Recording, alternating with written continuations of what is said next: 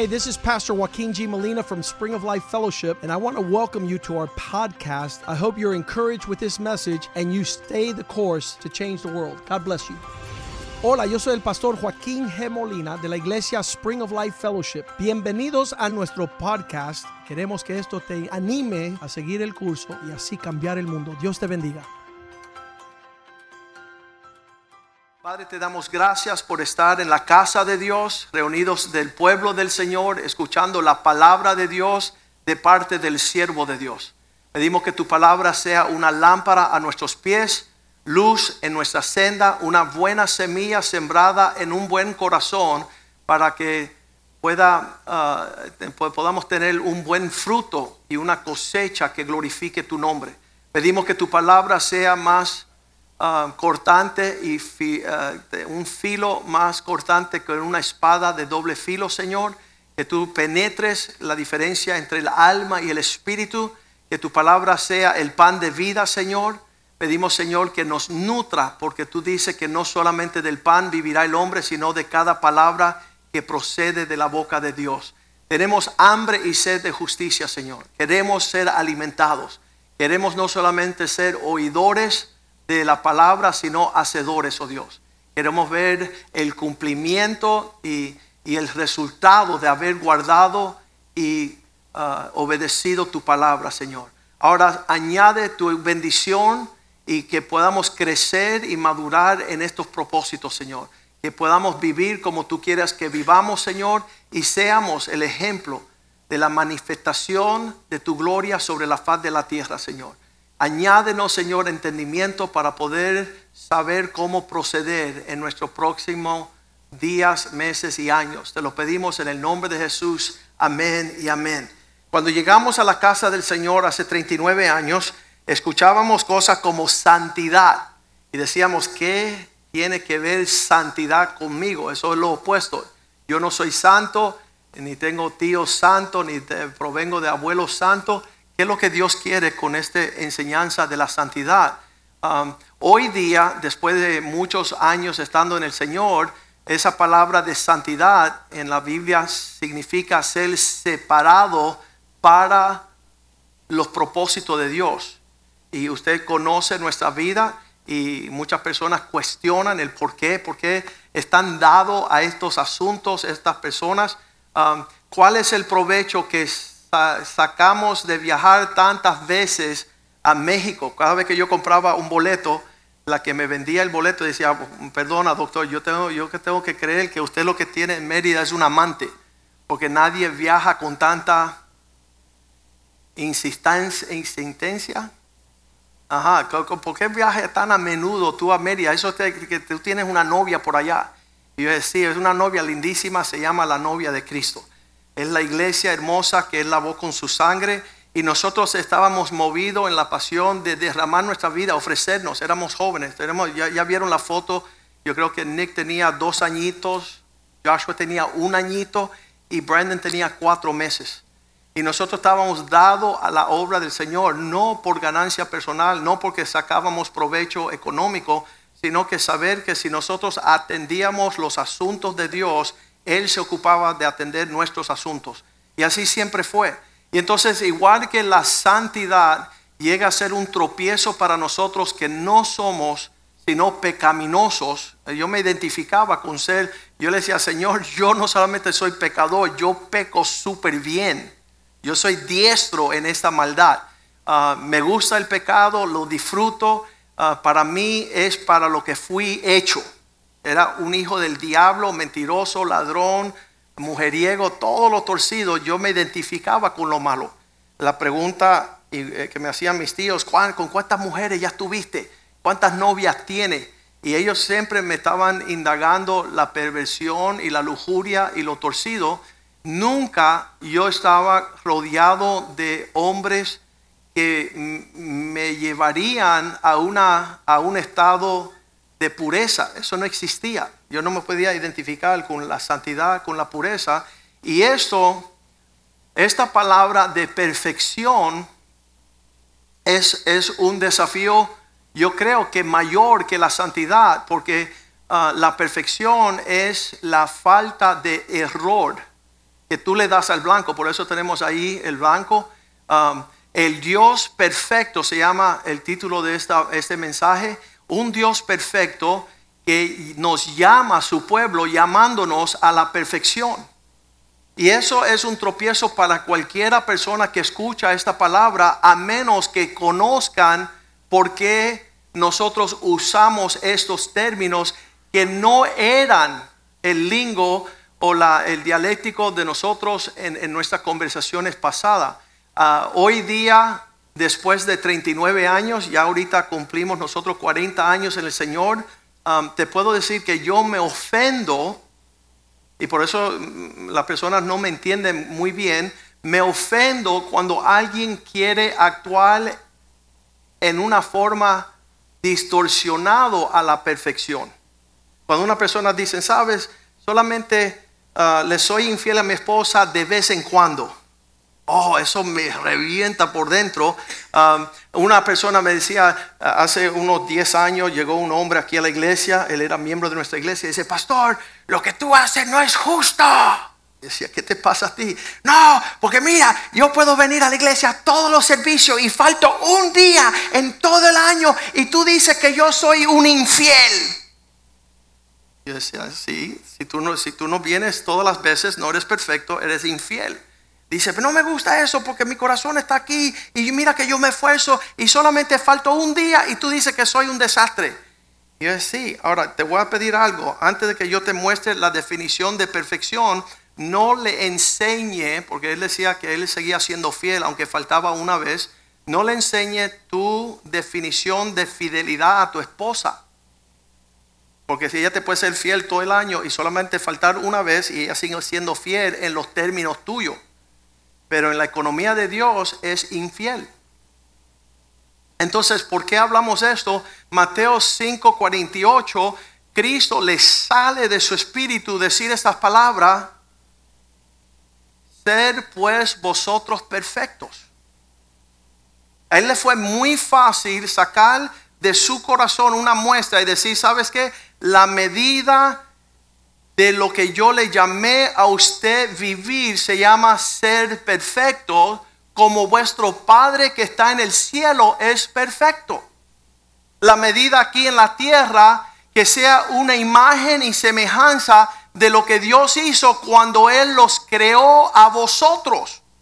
¿Qué significa? Que Dios nunca pensó ni un segundo que usted iba a vivir por debajo de la medida de la perfección. Pero por causa de nuestra lejanía, de nuestro distanciamiento de Dios, no hemos hecho el pensar que nunca vamos a poder llegar a la perfección. Así que no me lo exijas. No me hable de un, cuando yo le pongo este libro en las manos de muchos hombres, ellos dicen, sí, pero eso sería el hombre perfecto. Y yo digo, sí, eso es lo que Dios te llama a ser, que seas un hombre. Él no creó al hombre para que fuera sub estándar en su demostración. Entonces, en la economía de Dios, Dios no tiene nada más que la perfección como la meta por el cual Él nos creó. Y tenemos que nosotros ir a, a, ese dato de información y ir a sacar todo, porque a mí, así me decían, yo me acuerdo, 10 eh, añitos tenía yo y estábamos yendo a una escuela privada de monjas, ah, era una escuela de de monjas de Holanda y, ellos me, constantemente me llamaban, pero finalmente se casó y me, se cansaron de llamarme y me llevaron a la, monja principal, la madre superior. Y dice, Joaquín, ¿por qué tú decides ser mediocre? Y yo en inglés no entendí mediocre, yo ocre es como una vegetal. Yo decía, ¿qué, qué, qué, qué me está diciendo la monja esta? Y lo que me estaba tratando de decir, que yo tenía el potencial de ser número uno en la clase y yo vivía por debajo en todo el problema y toda la tribulación de un malcriado. Me decía, tú eres tan mediocre. Nunca se me olvidará esa palabra, porque al conocer a Cristo, Cristo dice, no, creo que no quiero que seas frío ni caliente, quiero que tú seas estelarmente una expresión de mi excelencia. Y eso ya llevamos hace 38 años, 39 años, Y Dios, nunca que yo me he acercado a Dios en cualquier situación, Él dice, bueno, vas va más o menos bien. Dios no me, me, tira por debajo de la medida de lo que es una expresión excelente en todas las cosas. Entonces vamos al Salmo 138, versículo 8. Ahí el salmista entendía eso y dice, porque Dios cumplirá su propósito en mí. Su misericordia es para siempre, no me desamparará la obra, no desamparará la obra de tus manos. En inglés dice que Dios perfeccionará aquello que concierne mi propósito. Dios perfecciona todo lo que en mi vida está sin la medida de la perfección. Entonces, tengo que encontrar que, que cualquier intento, si yo voy a ser un hijo, Dios me llama a ser un hijo perfecto. Si voy a ser un esposo, las esposas desean un esposo perfecto.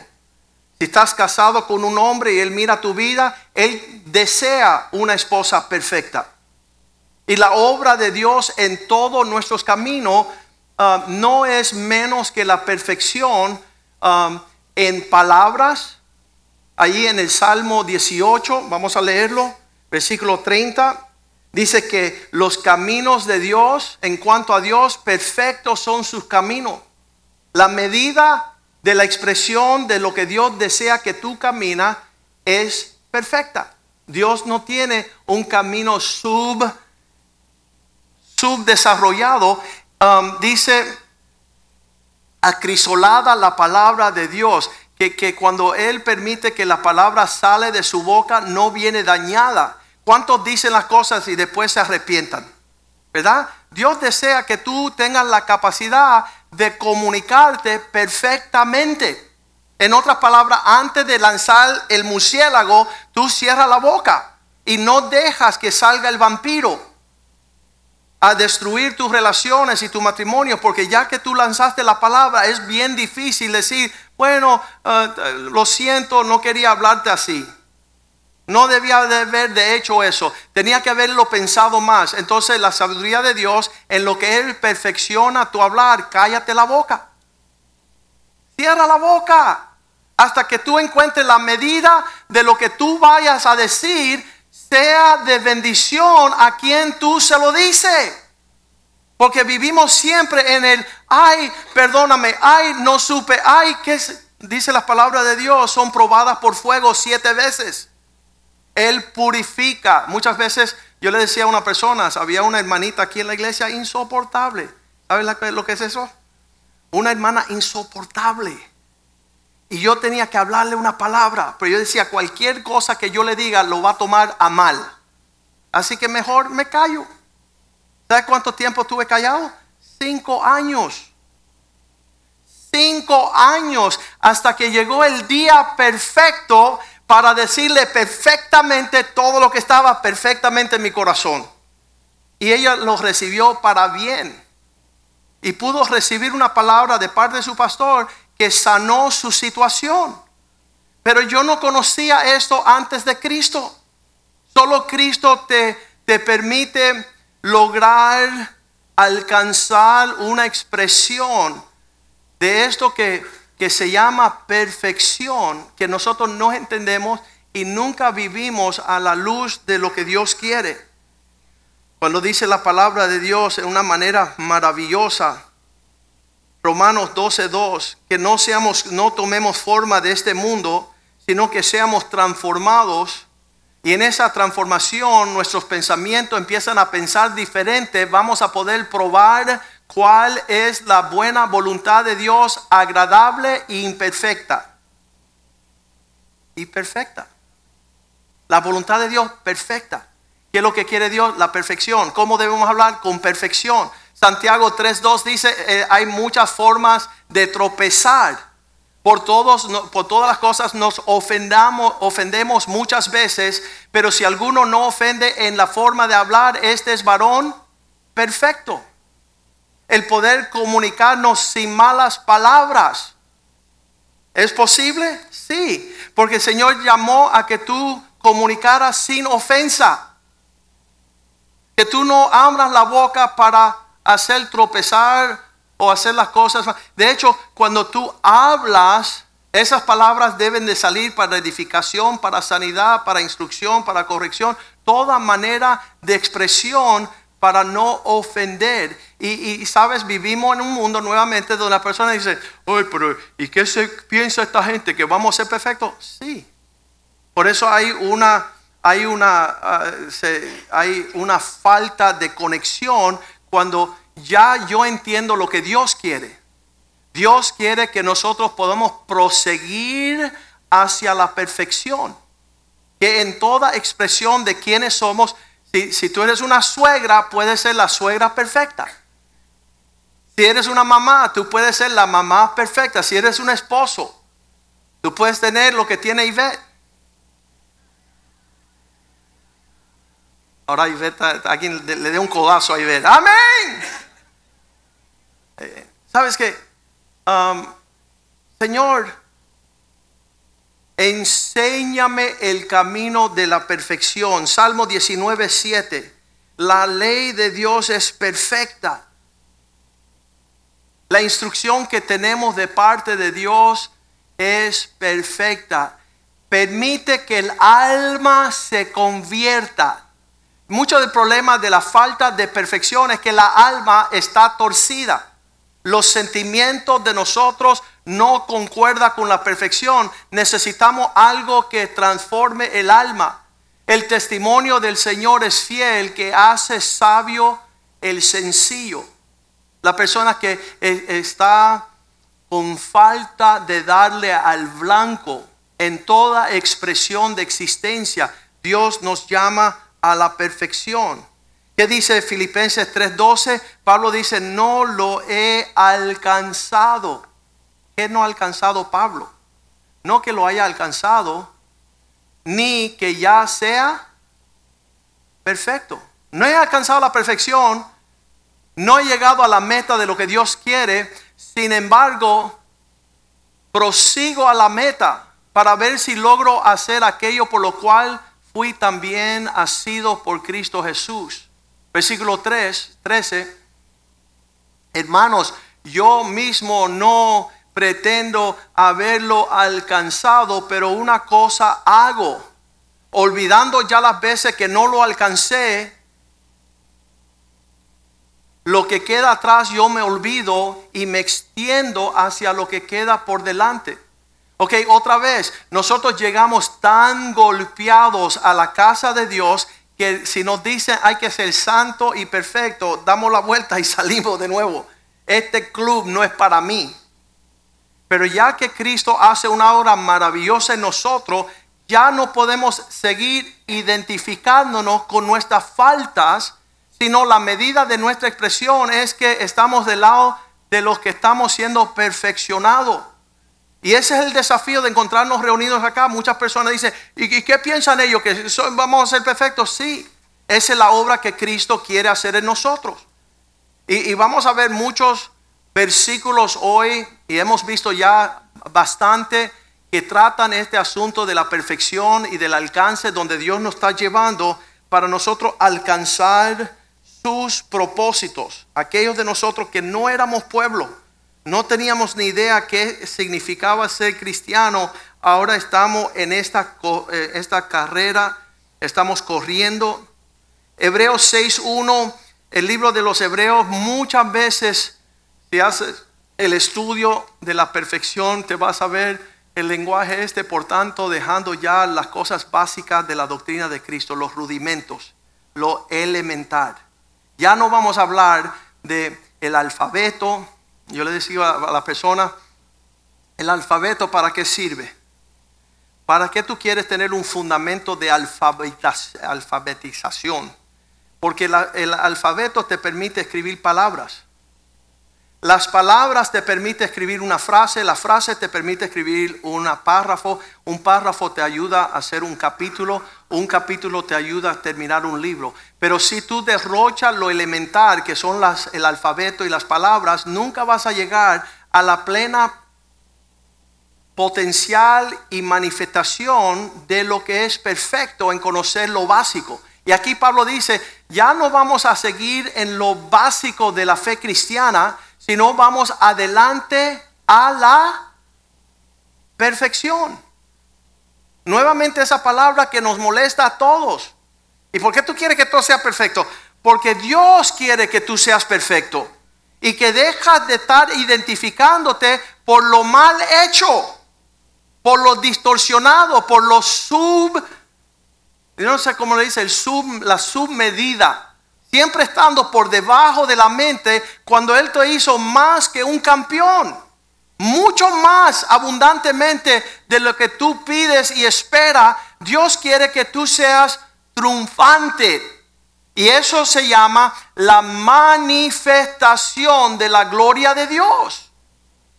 Yo era un pésimo estudiante, ya no me gustaba estudiar. Y Dios me empezó a perfeccionar en esa área de los estudios y estudiando, me acuerdo, me casé con Ivette, estaba yo en la cama estudiando para los exámenes aquí de la Florida y yo me viré en un instante a Ivette, ella estaba ahí, mi esposita nueva de unos meses y le dije estas palabras, ¿tú ves lo que está sucediendo aquí? Tú ves que Joaquín Molina está leyendo un libro cuando a mí aborrecía las maestras y los libros y la escuela y todo lo que tenía que ver con educación, yo lo tenía por basura. Yo le decía a Ivette, lo que estás viendo aquí es la gloria de Dios. Comiéndome los libros como si fueran papitas fritas. ¿Por qué? Fue la obra de perfección que Dios hizo en mí. Un pésimo estudiante. Pésimo en muchos aspectos de esta vida en la tierra. Dice Pablo, dejamos ya los rudimentos, las cosas básicas. Ya no vamos a seguir con el alfabeto, ya no vamos a seguir con los números. Yo, yo me maravillaba porque yo me dormía ahí entre, entre la multiplicación y la división. Yo creo que ahí yo me perdí. Yo, yo sabía sumar y restar los números, pero entró en la multiplicación y me fui. Cuando yo regreso en Cristo, habían mezclado los números con el alfabeto, álgebra. 3X, 4Y, y yo decía, esto se fue, no sé qué, están fumando, pero yo no. ¿Por qué me cruzaron los números y las letras? Ahora sí que estoy perdido. No soy bueno ni en letras ni en números y aquí los dos están mezclados, álgebra. Y después geometría y después trigonometría y después cálculos y después quantum physics y después sabe Dios ni qué. Aquí todo el mundo en crack. Yo había perdido lo que Dios estaba formando en un fundamento de lo básico. Y por eso cuando la persona dice, hermano, vive por fe. este tipo está loco. ¿Cómo que por fe? Sí, como él no caminó entendiendo la mano de Dios, él no sabe que es mejor dar que recibir. No entiende la economía de Dios, está perdido en el llano, pero Dios, la medida de él dice que vamos adelante a la perfección, no echando un fundamento de arrepentimiento de obras muertas de la fe en Dios, Dice, ¿sabes qué? Tenemos que superar. Y estamos viviendo unos tiempos pésimos. Mira, no solamente no estamos alcanzando lo básico en Cristo, no conozco muchas iglesias que han decidido seguir adelante a la perfección. Ya no estamos para decirme, hermanito, no vea más la pornografía. Ya hace rato eso tenía que haber salido de tu sistema, de tu cuadrante, de, de donde tú estás pasando Tú no te vas a volver al vómito como el perro. Y muchas de la iglesia solamente hablan, bueno, tú que eres drogadito, tú que eres alcohólico, tú que eres prostituta. Y nunca tú que Dios ha llamado a brillar por excelencia. No identificarte con el vómito y el lodo de la puerca, sino identificarte con el esplendor de la brillante gloria de Dios. Las personas se quedan viscas porque no pueden creer que tú estás superando propósitos mucho por encima de cualquiera persona. Dios nos ha llamado a cambiar naciones. Las personas dicen, ¿y qué se piensa de esta gente? Yo eh, casi ni me puedo cambiar los canzoncillos. Y esta gente están, tan la ropa interior. ¿Sabe? Dios tiene un gran alcance de cosas maravillosas. Por eso Él no depositó cualquier situación Él buscó lo mejor. Hebreos 1.3 dice de esta forma, la perfección es la imagen misma de su sustancia, el siendo el resplandor de su gloria. Cristo fue dado a nuestras vidas, el, que el quien sustenta todas las cosas con la palabra de su poder, habiendo efectuado la purificación. Se ah, dice de allá, de nuestros pecados por medio de sí mismo, se sentó a la diestra de la majestad en las alturas. E, este versículo léalo 150 veces. ¿Por qué? Porque dice que de lo brillante del esplendor de la gloria de Dios, todo lo que es la perfección de Dios fue puesta en Cristo y enviada a ti como regalo. Cuando tú empiezas a desempacar quién es Cristo en tu vida, tú te das cuenta, tu mente cambia, tus pensamientos cambian, tus prioridades cambian, tus amistades cambian. Yo siempre le digo a la persona, dime las cinco personas con quien tú te rodeas todo el día y cuando sea un montón de estiércol se explica tu persona. Que tú no aspiras a algo más elevado para bendición a los tuyos. Tú escoges, tus amistades yo, yo conozco un hombre que se pasaba seis horas diarias escuchando un programa de radio de pura profanidades y vulgaridades. ¿Cómo salía ese hombre de ahí? Igual, todo lo que entra sale. Y tú te rodeas de un ambiente de bendición y de gloria o de muerte, chisme y cosas vergonzosas. Dice la Biblia que no son dignas ni de repetir en, en, en público, ¿no? Entonces yo anoche, antes de dormir, y ya llevamos 25 años en esta iglesia, estamos predicando, y 5 años antes de pastor de jóvenes, y yo decía, Señor, mañana hay iglesia de nuevo, y yo no tengo ni idea qué voy a hablar. Y si tú no me hablas, no tengo nada que decir. ¿Cuánto le dan gracias a Dios que Dios me habló? Porque yo no tenía nada en mi criterio ni en mi entendimiento esta palabra. Pero Dios en su bondad siempre nos da un manjar, un alimento tan rico, tan sabroso que te aspira, te inspira a buscar un norte mayor que lo que tú estás navegando. Entonces ser perfecto en cada expresión de tu persona porque tal fue el propósito de Dios en Cristo Jesús. Colosenses capítulo 1, versículo 19, cuando Él iba a mandar a Jesús aquí a la tierra, le plació, le agradó, diga conmigo, le agradó al Padre en Cristo habitase toda la esencia de la plenitud de todas cosas perfectas.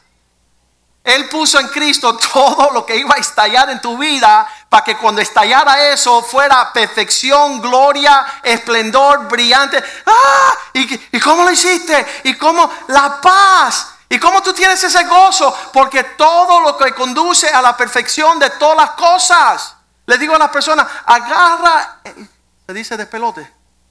No es una buena palabra, ok el relajo de tu vida, todo lo que está fuera de orden, dáselo a Jesús. Deja que Él desenrede y te guíe a ti a toda perfección. Y, tú dices, ¿y cómo sucedió? Si tú no sabes decir que en Él habitó toda la plenitud, la esencia de todo lo excelente, de lo maravilloso, las expresiones de pensamiento que no eran tus pensamientos. Conversaciones que no hubiesen sido tu conversación. Prioridades, esta cuestión de Mérida, que una pareja joven, recién casada con tres hijos, ¿qué iban a pensar en México? ¿Qué iban a pensar? Pero lo hermoso de todo lo que Dios te lleva a realizar es tiempo perfecto invertido en un momento perfecto, en el lugar perfecto que hace resplandecer la gloria de su perfección. Y, te lleva a otro sentido en la vida, te lleva a otro propósito. Qué, qué tremendo que hemos fallado en entender esto. Que ya no me ofende la palabra perfección, me ofende la palabra imperfección. ¿Por qué nos acomodamos a aquello que está torcido? A lo que no es. ¿Por qué no llevar un buen noviazgo? ¿Sabes que el noviazgo que tuvimos Iber y yo, nada como lo que yo hubiera tenido en el mundo? En el mundo hubiese sido un, una locura. Pero en Cristo Jesús empezamos, ella no yo, empezó a documentar los años antes de casarnos, todos los días, todas las semanas, todos los meses, por cinco años. Y después cuando me graduó de la escuela de leyes, que ya era el tiempo perfecto de casarnos, vivimos toda esa trayectoria hermosa en el propósito de Dios. Pasa el tiempo, nacen nuestros tres hijos y nace nuestra hija. Nuestra hija crece, tiene 15 años y le empieza, una cosa rara, le empieza a gustar los niños.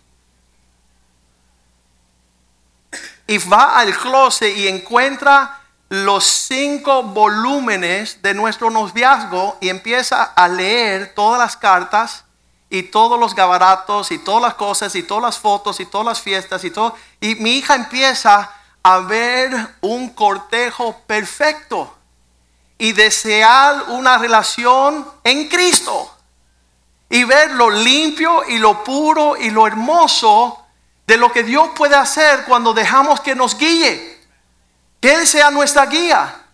Y, y ella desear lo que vio como huellas. Yo no tenía eso con mis tíos y mis primos y mi familia. Nada ahí se suponía que iba a perdurar.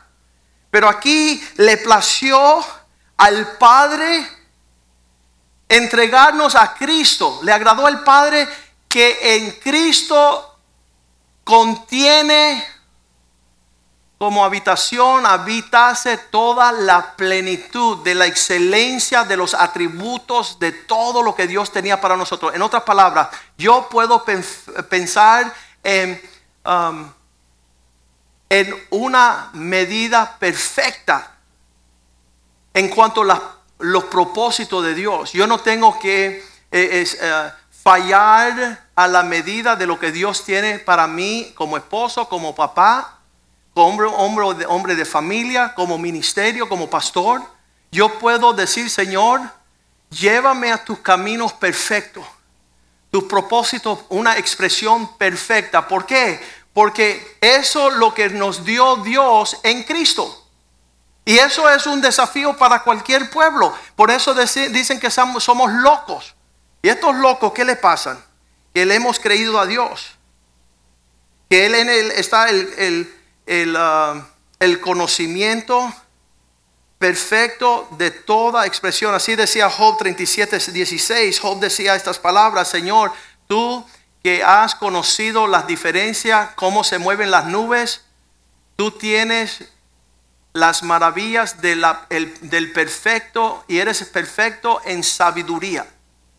Señor, tú tienes los recursos perfectos de todo lo que está supuesto caer en su lugar y en su tiempo perfecto para que se manifieste tu gloria. Señor, empieza a depositar en mí esa medida en cada relación, en cada tarea, en cada desafío, en toda la expresión de qué voy a hacer puedo tener la medida perfecta para poner por obra lo que Dios tiene. Sabes que el, Brandon, el hijo mío, empezó su predica, no sé si se acuerdan.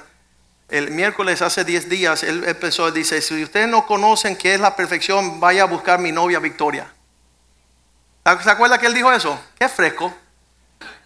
¿Cómo, ¿Cómo, él está adelantando ahí caerle bien a esta muchacha?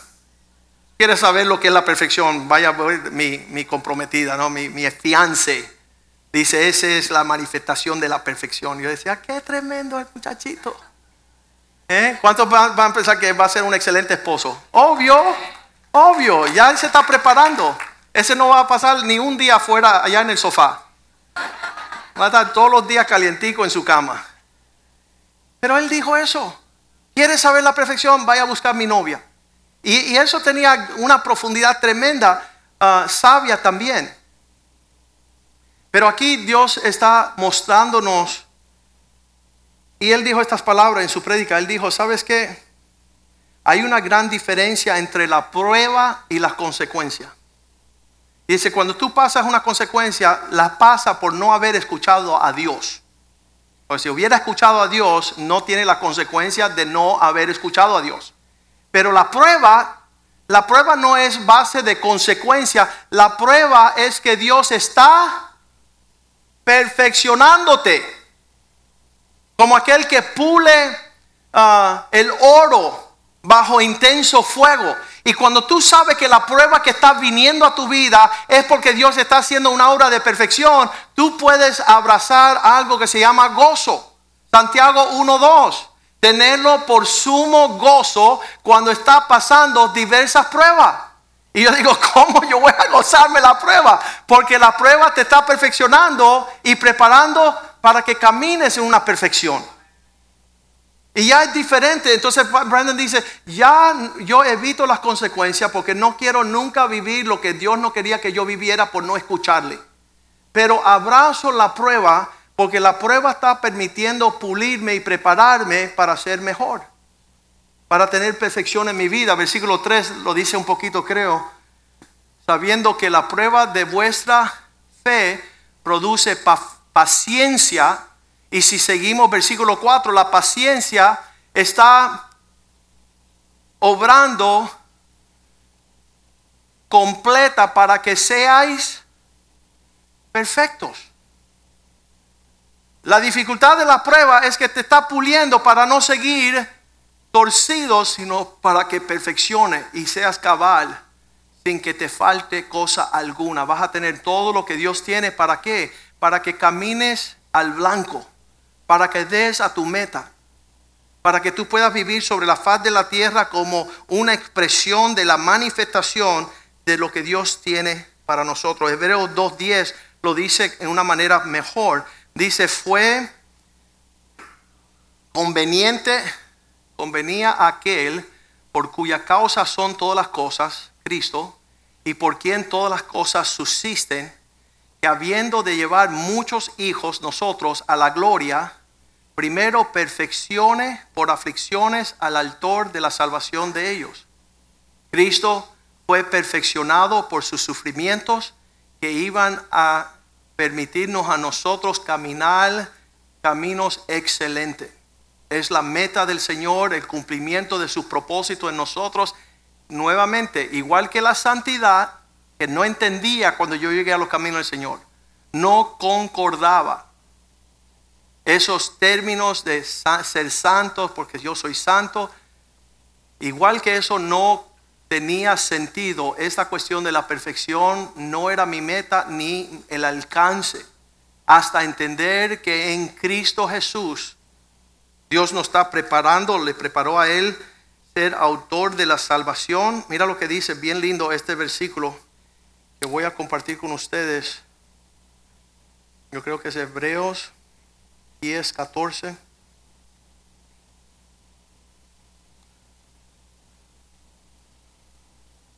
Porque una sola ofrenda hizo en Cristo Jesús perfectos para siempre a los que están siendo santificados. Lo que Cristo logró en la cruz fue el regalo de nuestra perfección para siempre. Aquellos de nosotros que hemos creído. Ahora, qué tremendo que hay personas que después de escuchar esto dicen, ahora sí se volvieron locos. Ahora sí tiene una medida. Y, fue lindo porque hubieron varias personas, familias que llegaron por primera vez, dijeron, ya hemos decidido que Spring of Life va a ser nuestra iglesia, queremos ir a adorar con ustedes y llegaron el primer día hoy, oye, sean perfectos o si sabe que, tiran las toallas y váyanse al infierno. ¿Por qué? Porque Dios no quiere ser una obra sub reparación sino que Él quiere una restauración que manifieste algo sorprendente de quien tú eres en el Señor. Él hizo esa ofrenda en la cruz del Calvario una vez para siempre. Y todo el libro de Hebreos es casi llevándonos a entender que el Viejo Testamento no iba a poder, Hebreos 7:19, no iba a poder hacer la obra porque la ley perfecciona nada. nada perfeccionó la ley. Oye, ¿y, y, para qué fue dada? Para mostrar que la ley no iba a dar la talla. Tenía que ver, venir algo más excelente que la ley. La ley es una sombra y un tipo de la provisión de Dios, pero estaba limitado porque la ley nada pudo perfeccionar. Pero en Cristo Jesús, y eso es la, eso es la introducción de la carta de los hebreos diciendo, ¿sabes qué? Ve a Cristo siendo la manifestación de la perfección de Dios en todo. La ley no lo pudo alcanzar. Por eso tuvo que venir un nuevo sumo sacerdote. Tuvo que venir otra provisión del cielo que nos muestra Hebreos 9:9. Fue simbólico por un tiempo presente que el sacerdote por un tiempo según el cual se presentaban ofrendas y sacrificios que no pueden hacer no pueden hacer perfecto. En cuanto a la conciencia, al, que practica ese culto. Si vas a tener una adoración, las ofrendas y los sacrificios del, del Viejo Testamento no daban una conciencia perfecta para poder servir al Señor, porque tenía que renovar todos los años esos sacrificios.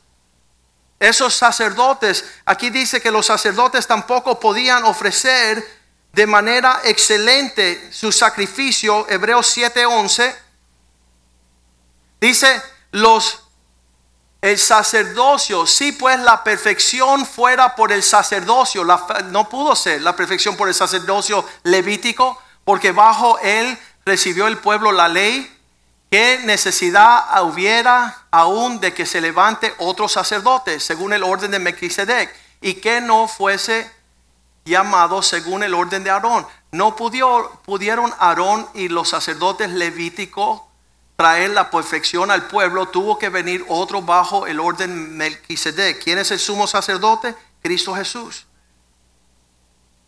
Versículo 28 dice, la ley asigna a los hombres, porque la ley constituye sumos sacerdotes como hombres débiles.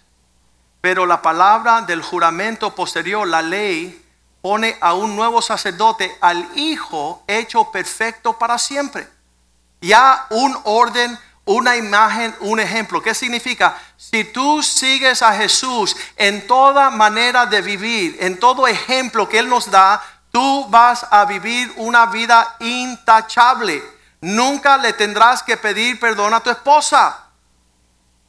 Nunca vas a tener que rectificar, no haber dado la talla y la medida si tú sigues los pensamientos, la imagen de Jesús. Una de las versículos favoritos en la Biblia, allí en versículo 25, Hebreos 7, 25, dice, Él es capaz, Él también puede salvar, esa palabra perpetuamente, la expresión final de todas las medidas que existen. Él te puede llevar a esa altura a los que por Él se acercan a Dios, viviendo siempre para interceder por ellos. Cristo ahí haciendo intercesión para que nosotros demos la marca de la perfección en qué? En todo. Esa es la meta de Dios. Por eso las personas decían, oh, esto es imposible. Para el hombre es imposible, para Dios todas las cosas son posibles. Dios es capaz de, darte el denuedo y nuevamente, cuando yo veo que las personas dicen es que no, no doy la talla, no es lo que pasó, ¿sabes qué? Tú no te quieres rendir a Cristo. Eres el secreto de que tú seas un campeón en todo aspecto y áreas de tu vida. Tú eres pésimo en la economía, empieza a pedirle al Señor la, el espíritu de perfección en la administración de todas las cosas que tiene Jesús. Para que tú veas que eso hace resplandecer la gloria de Dios de manera que, que se van a impresionar. Hebreos 11:40, porque Dios nos tenía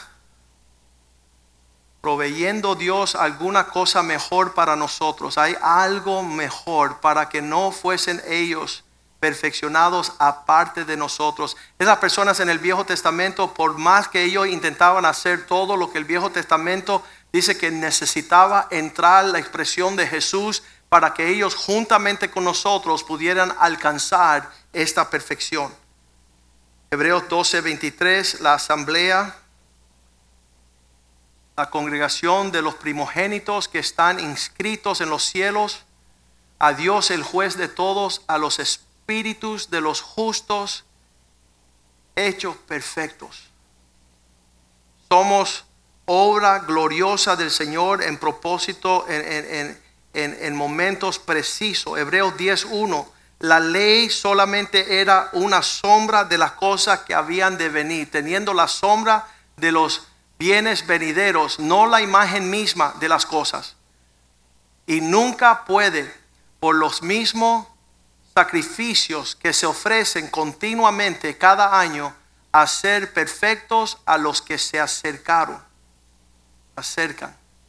Ellos traían, ellos adoraban, ellos traían su sacrificio, pero esa, ese sistema de la ley de los sacerdotes levíticos no podían hacer perfectos a los que se acercaban. Si eso era sombra y tipo, que es Jesús? Lo verdadero. Lo que sí logra que nosotros seamos campeones en una expresión perfecta en cada momento, en cada palabra, en cada pensamiento. Versículo 2. De otra manera, cesarían, si ellos pudieran haber perfeccionado a la persona, hubieran cesar, eh, cesar las ofrendas, de ofrecerse, pues lo que tributo, tributan este culto limpios una vez, no tendrían ya más conciencia de pecado. Versículo 3. Pero en estos sacrificios cada año se hace por memoria de los pecados, lo que ellos ofrecían continuamente para la conciencia para su sentir de no alcanzar lo perfecto. Todos los años tenían que renovar su sacrificio. Versículo 4, porque la sangre de los toros y de los machos cabrios no pueden quitar los pecados. Versículo 5. Por lo cual entrando en el mundo dice sacrificio y ofrenda no quisiste, mas un cuerpo me preparaste. Allá en el cielo, Dios dice, el Cordero de Dios que quita el pecado del mundo. Cuando Él permite que Cristo llegue aquí a la tierra y ofrece una vez por todas un sacrificio que nos permite ser perfeccionados. Versículo 6. Holocaustos y expiación por el pecado no te agradaron. Versículo 7. Entonces dije, he aquí vengo, oh Dios, para hacer tu voluntad como en el rollo del libro está escrito de mí. Versículo 8 diciendo primero sacrificio, ofrenda, holocausto, expiaciones por el pecado no quisiste, ni te agradaron, los cuales cosas se ofrecen según la ley. Versículo 9. Y diciendo luego, he aquí que vengo, oh Dios, para hacer tu voluntad. Quita, quita lo primero, quita lo primero para este, establecer lo último. Esto último, versículo 10. En esa voluntad somos santificados mediante la ofrenda de su cuerpo de Cristo Jesús hecho una vez y para siempre. E, e, esto de verdad que, es maravilloso en, esa, en ese sentido. Señor, ahora me dispongo en cada momento dar la talla de la perfección en tu gracia.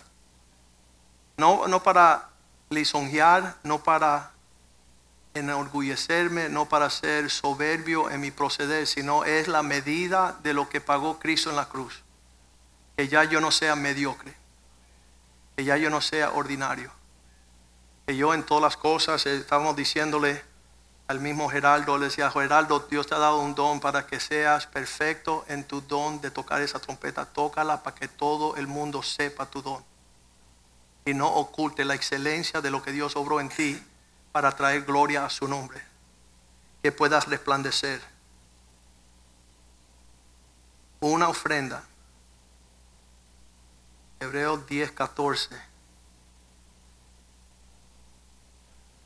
Porque con una sola ofrenda hizo perfectos para siempre a los santificados.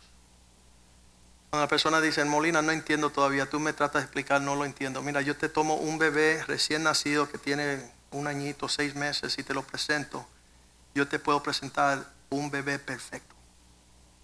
Para que se te quite lo necio de que tú estés identificándote con lo que no es perfecto. No sigas viéndote de la forma que Satanás quiere torcer y ma- amarrar tus pensamientos en un nudo para que tú no salgas a lo que Dios tiene para ti. Mateo 19, vemos aquí que se acerca un joven, versículo 16. Un joven rico se le acercó al Señor diciendo, Maestro, ¿qué haré para obtener la vida eterna? Usted conoce este recuento. El Señor le dice, guarda los mandamientos.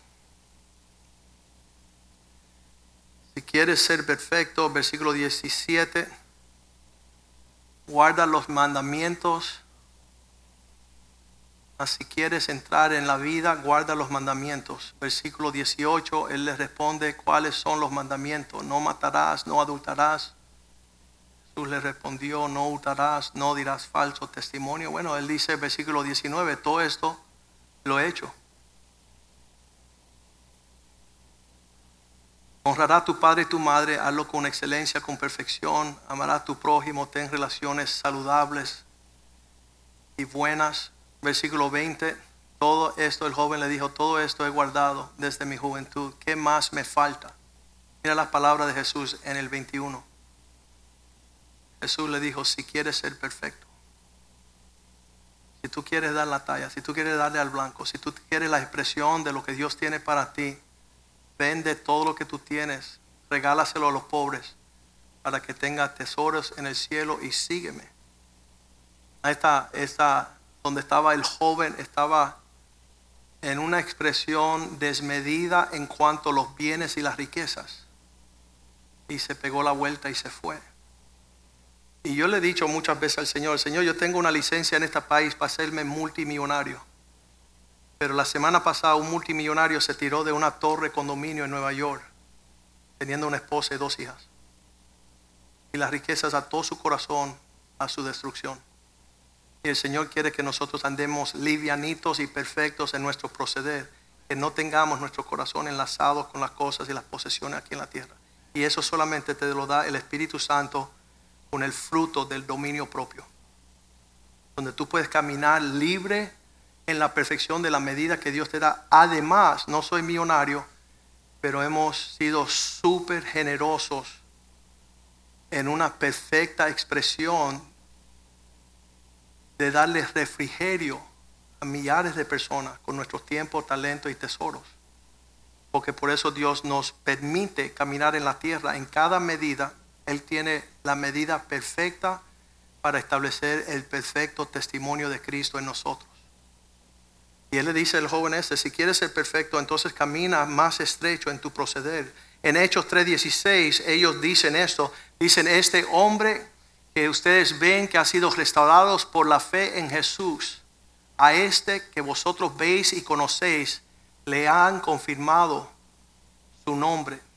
Y la fe que es por él ha dado a este estar completa sanidad.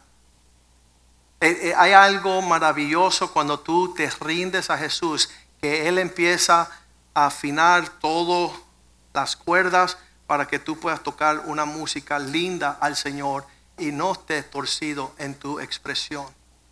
A Él le ha sido dado este para estar completo en su sanidad en presencia de todos vosotros. Yo, yo le digo, después de hoy día, esta iglesia tenemos una mayor claridad en, en la visión que Dios nos ha llamado a tener en este mundo.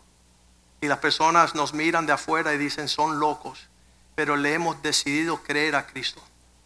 Yo, yo me identifico con la obra perfecta que Él ha decidido tener en mi vida, en mi matrimonio, en mi familia, en mi finanza, en mi ministerio, de acuerdo a la medida de lo que yo puedo entender, el cual anoche no tenía nada para ofrecerle, pero Dios sigue siendo fiel a esta casa, amén.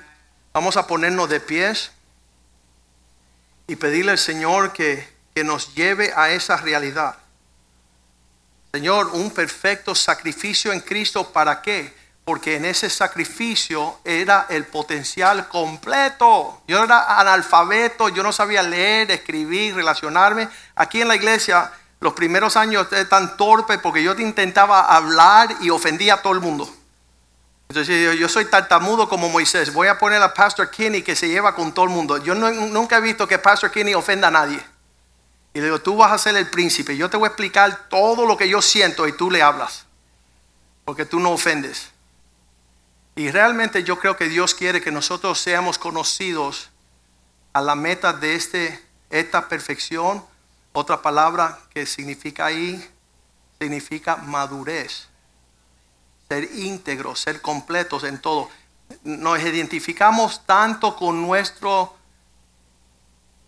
una palabra ahí que está bien fea, se llama ser chueco. Cuando tú eres chueco, tú dices, ah, yo me puedo identificar con el maleante, con el eh, mentiroso, el ladrón, el mujeriego, toda esa gente son mis panas. Ese tipo que piensa que es perfecto, no me llevo muy bien con él.